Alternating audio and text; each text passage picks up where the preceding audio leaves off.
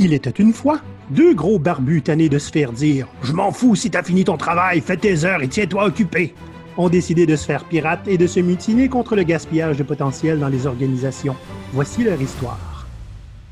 Salut les pirates, j'espère que ça va bien cette semaine. Bonjour Maurice. Salut Olivier. Aujourd'hui, on a une grosse nouvelle pour commencer. Grâce à vous autres, nos auditeurs, nous avons été écoutés plus de 1000 fois en même pas 50 jours. Vous avez vraiment rien à faire, hein? Ou le contenu qu'on fait est intéressant. Et puis, euh, pas juste mille fois euh, au hasard comme ça, mais mille fois dans 17 pays du monde. Là? Fait y a des francophones vraiment à des endroits qu'on n'imaginait pas. On est très, très content de ça. Merci beaucoup. C'est vraiment un gros gage de, ben, de confiance puis d'intérêt de votre part, puis ça nous encourage à continuer. Euh, puis on va en profiter aussi pour saluer le monde de Québec parce qu'on a des irréductibles à Québec, Maurice. Ils ne sont eh pas en très grand nombre, mais ils sont tout le temps là. Ils pourraient être en plus grand nombre. Parlez-en à vos amis. voilà, mais ça ne coûte rien, c'est gratuit, puis nous autres, on est contents. Aujourd'hui, Maurice, on va parler des entreprises qui passent du nombre d'heures travaillées et du volume du travail euh, vers la valeur et l'impact du travail. Oui, ça, c'est un sujet qui est, qui est cher à mon cœur. C'est euh, un, cheval de bataille sur lequel je vais mourir au combat assez fréquemment. Il faut dire que, bon, on a parlé euh, beaucoup, beaucoup des tendances. Hein. on dit tout le temps neuf tendances. On est quand même des pirates, donc euh, on s'est approprié plusieurs tendances, sauf qu'on est des gentils pirates, puis on donne le crédit. Il y a huit des neuf tendances qu'on parle, là, qui viennent du groupe Corporate Rebels là, aux Pays-Bas. Euh, c'est un groupe qui est super intéressant. Ils ont fait un travail extraordinaire avec ça. On n'était pas pour se leur taper quand même. Tout est là. S'ils ne voulaient pas qu'on l'utilise, ils avaient juste à pas écrire de livre. Hein? on avait nos propres tendances. C'est juste que les leurs sont meilleurs. Ils sont meilleurs, puis bien honnêtement, leurs études, je veux dire, tout est là. Ils ont fait un travail incroyable.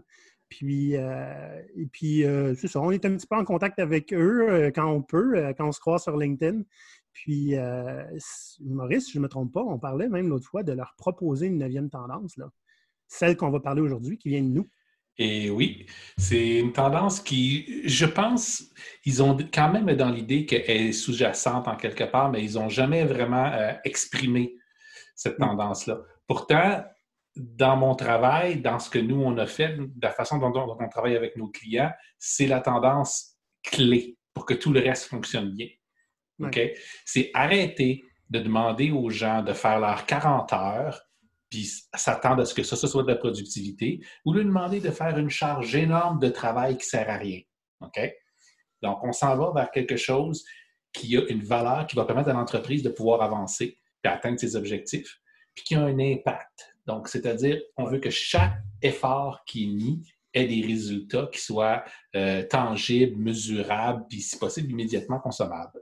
Es-tu en train de dire, Maurice, que les 40 heures qu'on travaille ne contribuent pas toutes à faire avancer la compagnie?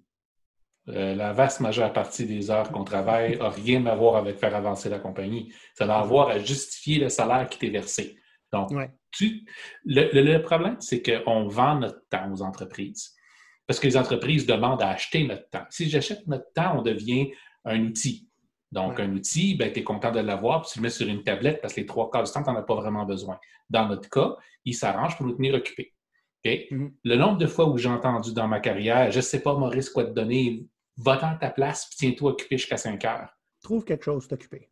C'est sûr que des fois, tu arrives à faire quelque chose de constructif, mais quand même, faire quelque chose de constructif n'est pas nécessairement faire quelque chose qui a beaucoup de valeur. Puis ce qu'on veut, mm. c'est que chaque effort qu'on met dans l'entreprise, apporte quelque chose de tangible. Idéalement, si on veut avoir de la vraie productivité, c'est ça. Mais il n'y a pas personne qui peut nous donner des tâches qui vont nous maintenir productifs tout le temps. Donc, il faut qu'on ait une, liberté d'action pour être capable d'investir notre expertise, notre expérience à son meilleur. Puis, il faut aussi reconnaître que si on ne connaît pas l'objectif de l'entreprise, puis que ça nous prend une liberté d'action pour apporter de la valeur, on est mal pris, là. C'est catch-22. Absolument. Euh, en fait, la tendance qu'on va voir aujourd'hui, c'est celle qui recoupe toutes les autres. OK? Donc, si on veut pouvoir avancer jusqu'à un certain point dans la tendance des heures et du volume à la valeur à l'impact, il faut absolument avoir commencé à progresser sur les autres tendances. OK. Puis c'est, euh, juste avant de commencer l'épisode, on se disait, on commence à voir que les tendances se croisent, puis tu ne peux pas en faire avancer juste une en particulier sans que les autres avancent nécessairement. Bien, pour les deux, peut-être trois premiers paliers, oui, c'est possible de tenir ça individuel. Mais rendu au, quatrième palier, ça prend du monde, passez-moi l'expression, ça prend du monde kékasse qui travaille. Puis oui, pour être kékasse, il faut qu'il soit libéré de la plupart de leurs contraintes. Puis il faut qu'il soit motivé, il faut qu'il soit engagé, il faut qu'il soit supporté par la direction. Donc ça, on commence à voir ça vraiment à partir du palier 4. Et ça, c'est pas pour dire des entreprises qui sont énormes, qui sont euh, d'habitude qui ont des difficultés à changer, passer des heures et du volume à la valeur et, l'impact, c'est quelque chose qui peut être fait. OK? Mm-hmm. Je l'ai fait avec des multinationales. Avec des entreprises qui, on s'est fait dire à partir du moment où on a mis les pieds là, il n'y a rien qui change jamais ici. Mais on a réussi à le faire changer. Puis pour remettre des tendances qui fonctionnent encore aujourd'hui. OK. Donc, Bref, on ne peut pas devenir progressiste à moitié ou au quart. Hein. Quand tu commences, tu es rendu au palier 4, en général, le reste avance au complet. Oui, mais on n'a pas à avoir peur parce que ça se fait naturellement. Ouais, non, ça. Quand tu es dans le palier 2, 3, puis tu vas aller plus loin, tu vas t'apercevoir que la solution pour avancer, ah ben, peut-être si on s'organisait de cette façon-là un peu différemment, peut-être si on laissait plus aux gens l'idée de pouvoir s'exprimer, peut-être si on les motivait un peu plus ou plutôt on arrêtait de les démotiver. Donc, ça vient naturellement. Parfait. Bon, mais par nous les cinq paliers. On va donner à, nos auditeurs leur fixe, parce qu'il y en a qui aiment pas mal les paliers. Puis après ça, on va discuter de comment mettre ça en place. Parfait. Donc, le premier palier, c'est on mesure les heures travaillées. OK? Ça, dans le fond, on est payé pour faire 40 heures semaine, peu importe ce qu'on fait. Puis habituellement, ce n'est pas parce qu'on fait quelque chose qui a beaucoup, beaucoup d'impact. OK? Euh, les récompenses, les promotions sont basées sur la dévotion à l'entreprise, c'est-à-dire le, nombre de temps qu'on passe sur place. C'est pas pour rien que dans beaucoup d'entreprises, les personnes qui vont toujours avancer, ce sont celles qui arrivent à 7 heures le matin et qui partent à 7 heures le mm. soir. C'est pas nécessairement les gens les plus productifs, ça mais ils ont l'air d'être là, d'important pour travailler. Je trouve ça intéressant que tu dises ceux qui sont là 40 heures sur place. Parce que là, on parle de télétravail beaucoup, là. Mm-hmm. Hein? Puis euh, on aime ça voir le monde sur place en ligne aussi, tu sais. Ah oui. C'est un, peu la, un peu la même chose. Là. Et puis encore là, hein, euh, si vous travaillez, puis même si vous devant votre ordinateur 40 heures à, distance, dans bien des cas, ce n'est pas considéré comme si vous travailliez pour vrai de toute façon. Oui, c'est du vrai travail. Donc, l'idée, c'est que le palier 1 travaille beaucoup avec les mesures de contrôle des gens. OK? Donc, c'est dans ces entreprises-là qu'on les traite le plus comme des enfants. Donc, si on n'est pas en train de les surveiller constamment, ils ne travailleront pas. Et hmm. c'est un substrat parfait pour faire pousser des, des, bullshit jobs, comme on a parlé au dernier épisode. Euh, pourquoi c'est un substrat parfait? Parce qu'il n'y a pas nécessairement de notion que le travail se doit d'avoir une valeur quelconque. Donc, c'est complètement dépourvu de cet angle-là, cette dimension-là. Oui, on le fait parce qu'on t'a dit de le faire, on l'a toujours fait. Tu es payé pour ta présence. Hmm. Puis c'est sûr que les gens vont te tenir occupé, mais essentiellement, tu es payé pour ta présence. OK, parfait. Deuxième palier, on mesure les heures et le volume des tâches. Fait que oui, on veut que tu sois là 40 heures semaine ou 35 ou 45, dépendamment. Mais euh, ce qu'on essaie de faire, c'est de te donner le maximum de choses à faire. Plus tu fais des tâches, plus tu es productif. Donc, si Olivier, toi et moi, on travaille ensemble, par exemple, puis que euh, ben, toi, tu vas démarcher des nouveaux clients, puis moi, je fais les rapports de vente qui vont autour, puis j'arrive à sortir 250 tâches dans ma semaine et te booké un client, devine lequel de nous deux qui a été le plus productif. Mm-hmm. Quand, quand, en fait, peu importe la quantité de rapports épouvantables que je vais réussir à faire, celui de nous deux qui a rentré de l'argent, c'est toi. Donc, palier 3, on mesure l'impact du temps investi. C'est-à-dire que oui, on va encore te payer puis que tu sois là pendant 40 heures. OK? Puis oui, on va encore que tu fasses plein de tâches, mais on veut que, ce que tu fasses rapporte quelque chose. Ça a un impact. C'est-tu, euh, si dans ce palier-là, Maurice, que c'est important d'être facturable? Oui, oui, c'est dans ce palier-là qu'on va entendre ça constamment. OK. Si vous avez jamais entendu ça, c'est assez simple. Euh, souvent, euh, tu travailles pour des projets différents, puis on te demande dans ta feuille de temps de, t'assurer que tu mets le plus d'heures possible sur quelque chose qui peut être facturé à un client. pour s'assurer que si tu es là, ça rapporte. Même si c'est n'importe quoi que tu écris, et souvent, c'est du mensonge, pur et simple. Ah oui, oui. Puis, j'ai déjà travaillé avec un groupe euh, de consultants où on devait être facturable pendant nos, pendant nos 35 heures semaine, 35 à 40 heures semaine. Mm-hmm. Mais on avait aussi du travail de gestion à faire pour l'entreprise. Fait que là, l'entreprise s'attendait à ce qu'on fasse ça en dehors de nos heures facturables. Il y avait juste une réunion par semaine qu'il fallait faire sur les heures qu'on facturait aux clients. Ça, veut dire que ton travail de gestion, c'était pas du vrai travail parce qu'il n'était pas facturable. C'est du travail qui devait être fait, mais ce n'était pas considéré comme non. Ça ne fait pas partie de ta productivité. Ça fait partie des, obligations que tu as à faire. Parce qu'il faut que tu sois dévoué pour l'entreprise. Il y a une entreprise où ils ont demandé d'être euh, au moins 90% facturable. Puis la première feuille de temps que j'ai eu à faire pour l'être, euh, il fallait tellement y aller aux 15 minutes. OK? Je mettais les 15 minutes sur tous les projets que j'avais faits, tous les clients que j'en avais faits. Puis je m'occupais de trois équipes à qui en avait du projet.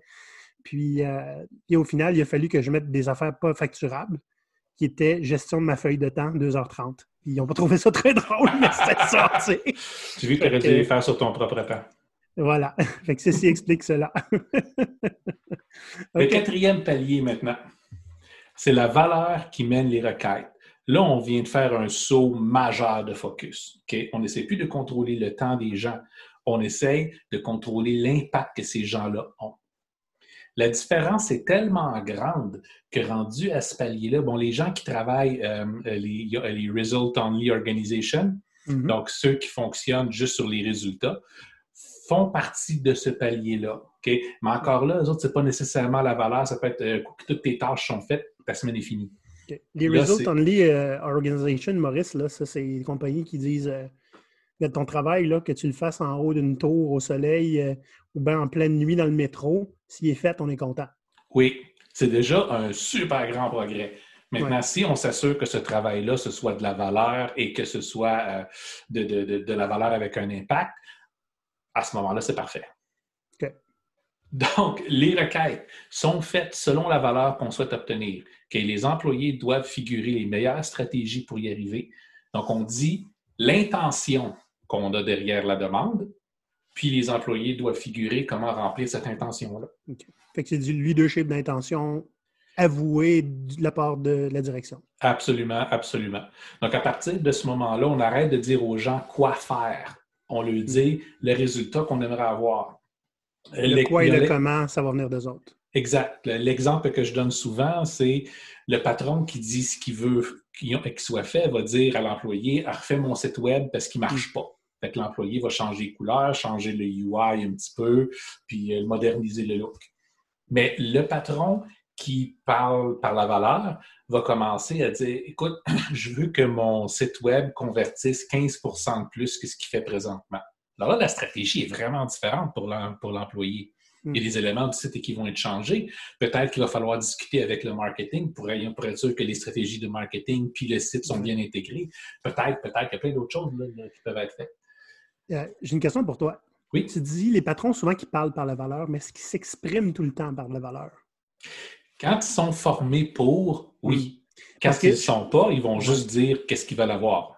J'ai l'impression que c'est implicite, mais il faut qu'on la devine souvent, la valeur. Puis, je veux dire, souvent, on se fait dire, ben, n'es pas ici pour poser ces questions-là, pour réfléchir, es ici pour faire ce qu'on te dit faire.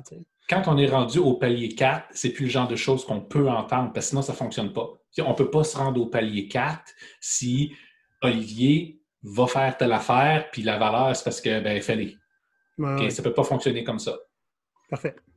Donc, la mesure de performance, c'est l'impact de la valeur que l'équipe va générer. OK? Donc, ce n'est pas juste le fait de générer de la valeur. On ne veut pas avoir du stock qui soit fait. Là. On veut que ce mm. soit du stock qui va permettre d'atteindre les objectifs de l'entreprise ou du département ou du, moins de la mission qui a été donnée à cette équipe-là. Puis ce qui est intéressant, c'est quand on arrive au palier 4, on se retrouve avec un petit peu plus d'espace pour expérimenter. Donc, comme on n'a pas de, une chose qu'il faut exécuter, on a un, objectif, on a une mission, puis on travaille comme on peut pour réussir à, figurer la, meilleure façon pour obtenir la valeur qu'on va avoir. C'est là qu'on commence à faire des petites expériences. Là.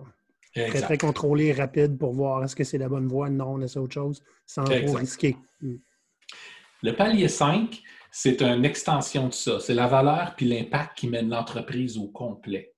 Un coup rendu là, c'est toute l'entreprise qui fait le saut vers ce modèle de travail-là. Ça demande d'être très avancé sur plusieurs autres tendances. Mm-hmm. Parce que si on n'a pas du travail en équipe, si les gens ne sont pas libres, si la confiance n'est pas établie, euh, ça, ne peut pas fonctionner. En fait, on peut se rendre jusqu'au palier 4 à plusieurs endroits, puis dans beaucoup d'entreprises où on l'a fait, on n'était pas capable d'aller plus loin, même si les gens qui vivaient, eux, auraient voulu aller plus loin, hmm. parce qu'il y avait toujours la structure organisationnelle autour qui marchait de façon très traditionnelle. Puis leur patron devait être content en plus. C'est juste que ben, on est juste une équipe ou un département qui fait ça, puis le reste de l'entreprise ne veut pas suivre. Ah, ben ça, c'est sûr. En fait, les patrons qui ont à toucher avec ce genre d'équipe-là sont mutuellement toujours contents parce que pour la première fois, c'est la façon dont je l'explique aux gestionnaires puis, euh, à la direction, c'est d'habitude, tu demandes ce que tu veux. Hmm. Là, ce qu'on t'offre, c'est que tu obtiennes le résultat que tu aimerais avoir. Il y a une grosse différence entre les deux. Les gens ne vont pas t'obéir, les gens vont te donner ce que tu as besoin. Donc, c'est la, différence entre des exécutants et des, collaborateurs. Absolument. Donc, l'idée dans ce modèle-là, c'est que régulièrement, l'entreprise va euh, dicter quels sont ses objectifs, puis ses besoins, puis pourquoi c'est vers ça qu'elle veut aller. Puis chaque division va traduire cette valeur-là en objectif pour, elle-même, puis, euh, et, il a plus utiliser pour créer des missions pour les équipes. Puis les équipes vont simplement figurer comment livrer cette valeur-là. Puis ils vont être libres de pouvoir choisir comment ils vont le faire tant et aussi longtemps qu'ils vont atteindre l'objectif de la mission. Donc, la seule chose qu'on mesure, c'est l'impact des missions en tant que telles. Donc, c'est vraiment rendu à ce niveau-là, basé sur l'équipe. Et puis, toi, en tant qu'individu, on va mesurer si tu as plus travaillé que le voisin à côté. On veut savoir, toi, ton petit groupe de travail, est-ce que vous avez réussi à nous donner ce qu'on voulait avoir au niveau où on voulait l'avoir? Sinon, qu'est-ce qu'on va faire pour l'atteindre? Puis si on l'a dépassé, OK, bien, où est-ce qu'on s'en va maintenant? On a le concept des missions qu'on met en place avec les entreprises qui utilisent ces modèles-là. Une mission, c'est super simple. D'abord, tu dis c'est quoi la valeur que tu espères obtenir? Qu'est-ce que tu veux que ça fasse? Pas qu'est-ce que tu veux te faire livrer, qu'est-ce que tu veux que ça fasse? Pourquoi tu demandes ça? Puis après ça, tu crées des contraintes. Donc, euh, voici ton budget, voici le temps qu'on a pour le faire, voici les outils avec lesquels il faut que tu travailles. L'avantage de cette approche-là, c'est que normalement, les gens ne devraient pas avoir à se demander pourquoi ils travaillent. on ne travaille pas dans l'obscurité. Si on n'est pas certain de ce que la demande veut dire, il faut poser des questions. Donc, à cause du dialogue qu'il va y avoir, qui ne sera pas juste une fois par semaine, faites-le aussi souvent, puis aussi constamment que vous en avez besoin pour ça de bien comprendre le pire qui va arriver, comme tu dis, à la fin de la première semaine, on va s'apercevoir, OK, on aurait dû se parler plus. Premièrement, on va clarifier la, demande. Surtout quand on mhm. apprend, c'est normal que ce ne soit pas parfait en partant. Mais par la suite, on va savoir qu'il faut qu'on se parle plus souvent. Parfait. Là, j'aimerais ça qu'on parle un petit peu de l'imputabilité de la chose. Parce que là, c'est sûr que faut qu'on se parle plus souvent, etc. Moi, j'ai l'impression que c'est tout le monde est skin in the game dans ce cas-là, dans le palier 5 spécialement. C'est-à-dire que les, gestionnaires ou les dirigeants ont la responsabilité très, très importante d'amener un objectif qui est super clair, puis l'équipe de montrer qu'ils l'ont compris, puis de montrer le travail qu'ils font vers ça si on se plante, tout le monde s'est planté, là, on s'entend. Tout le monde s'est planté. C'est pour ça qu'au début, quand on commence une nouvelle mission, il faut se parler pratiquement constamment, euh, au moins tous les jours, peut-être deux fois par jour, voir, j'ai-tu bien compris, est-ce que c'est vraiment ça que tu as besoin? Parce que contrairement à un modèle où le gestionnaire va recevoir une demande d'en haut puis la repasser en bas, là, l'équipe va servir les objectifs du gestionnaire, qui lui va servir les objectifs de son gestionnaire à lui. OK? Donc, c'est plus une question de juste se repasser une patate chaude, c'est une question de, écoute, je veux te donner ce que tu veux avoir. Maintenant, il faut que je comprenne qu'est-ce que tu vas avoir. Maintenant, pour réussir à te donner qu'est-ce que tu vas avoir, voici qu'est-ce que moi j'ai besoin. C'est une conversation. On travaille beaucoup plus d'égal à égal, qui est un autre sujet qu'on a déjà abordé, Olivier. Hein? Mm-hmm, mm-hmm. Donc, on est obligé d'avoir à passer par, ce, par ce, niveau d'égalité-là, de discussion franche et honnête, pour réussir à livrer la valeur qui va être désirée. Parce qu'en bout de ligne, tout le monde veut la même chose. On veut faire progresser euh, l'entreprise parce que c'est la façon dont non seulement l'entreprise va être capable de prospérer, mais c'est ça qui va nous faire briller tout le monde. Là, depuis le début de l'épisode, on parle de valeur. C'est quoi tangiblement de la valeur? Est-ce que c'est nécessairement un signe de dollar ou un, signe d'euro? ou une livre sterling? des yens? Je dirais non, pas nécessairement. Mais dans bien des cas, ça va l'être. Donc, ça peut être euh, euh, de l'argent le plus qu'on va aller chercher, ça peut être euh, des pertes qu'on va arrêter d'avoir, ça peut être simplement du gaspillage en temps qu'on va arrêter de faire. Mm-hmm. L'idée, on parle souvent d'argent quand on parle de valeur, même quand l'argent n'est pas au cœur de cette valeur-là, c'est facile de la traduire en argent. Oui. on peut diminuer des risques. C'est exact. C'est des pertes qu'on va diminuer, ça revient tout le temps à de l'argent. Exact. Puis, même du temps. Même, du temps. Du temps, c'est clairement équivalent avec de l'argent. On est capable de mettre mm. un montant dessus facilement. L'idée avec ça, c'est j'essaie d'enseigner à toutes mes équipes, pas juste à le gestionnaire, à l'équipe aussi, de mettre une valeur monétaire à tout ce qu'ils font. à toutes les expériences qu'ils vont faire. Alors, on estime que cette expérience-là va pouvoir nous permettre de, de sauver 5 heures. 5 heures, c'est rien, mais si ton 5 heures à 100 pièces de l'heure, parce que c'est tous des consultants, ça va être 500 pièces, ben là, on va commencer à se dire, 500 mm. ah, pièces par semaine, ça commence à faire des bonnes économies. La plupart des gens qui prennent des décisions haut placées dans les entreprises, ce sont des gens habitués avec la finance. Ils vont comprendre l'argent. Le reste, pas toujours. C'est leur langage, ça. Exact. on apprend à utiliser leur langage, on apprend à faire des conversions, même si des fois elles sont un peu, sont un peu larges. Mais, euh, donc, si on parle le même langage, ça aide beaucoup. Là, on parle d'argent, puis euh, on a eu des discussions, Maurice, euh, offline depuis, depuis, depuis quatre ans. on a, à un moment donné, on parlait des, des équipes ou des départements qui sont au courant, ça, ça, va un petit peu avec la transparence, l'autonomie des équipes, qui sont d'autres tendances, qui sont au courant de combien ils coûtent. OK? Et quand tu es une équipe et tu sais que tu coûtes X par semaine ou par mois, et que tu te fais dire livre la valeur, puis essaye donc de t'arranger pour rapporter plus que tu coûtes, ça commence à être intéressant de savoir, d'être capable de traduire la valeur que tu rapportes en argent. Savoir qu'il y a vraiment un profit au bout de ton équipe. Oui, c'est une façon de penser qui est importante pour tout le monde dans une entreprise, qui n'est pas juste ceux qui jouent avec les finances, parce que ça permet de, rapidement pouvoir évaluer est-ce que le risque que je vais prendre vaut la peine? Est-ce que l'économie que j'essaye de créer vaut la peine? Puis savoir comment l'équipe coûte, c'est pas compliqué. Vous savez tout c'est quoi votre salaire. Fait que, puis allez, parlez-en. Transparence extrême. Transparence extrême, mais souvent au sein d'une même équipe, on finit tout par le savoir un peu. Hein. Les gens, ça parle. Hmm.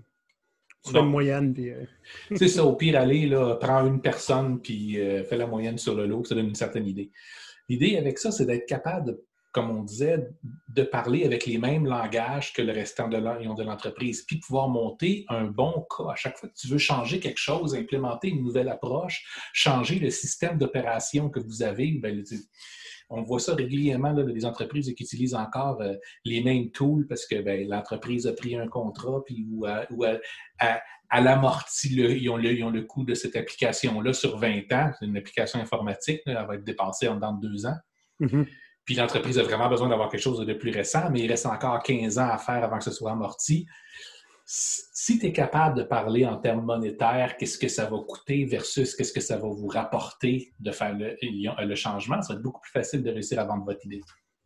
Hmm. Donc, c'est une habitude à prendre. Ça responsabilise les, gens aussi. Euh, tu me parlais offline euh, tantôt de, l'imputabilité.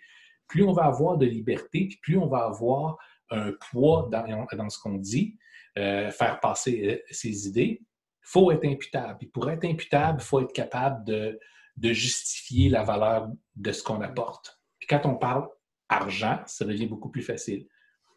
Oui, je me souviens d'une certaine capsule, Maurice, où tu avais commencé à parler argent euh, à propos d'un rapport qui était complètement inutile que tu faisais. ça a réveillé des âmes sensibles. Donc, si vous ne comprenez pas l'inside joke, Maurice avait, faisait un rapport qui était complètement inutile et il a commencé à mettre dans le courriel combien coûtait le rapport parce qu'il passait des demi-journées à le faire.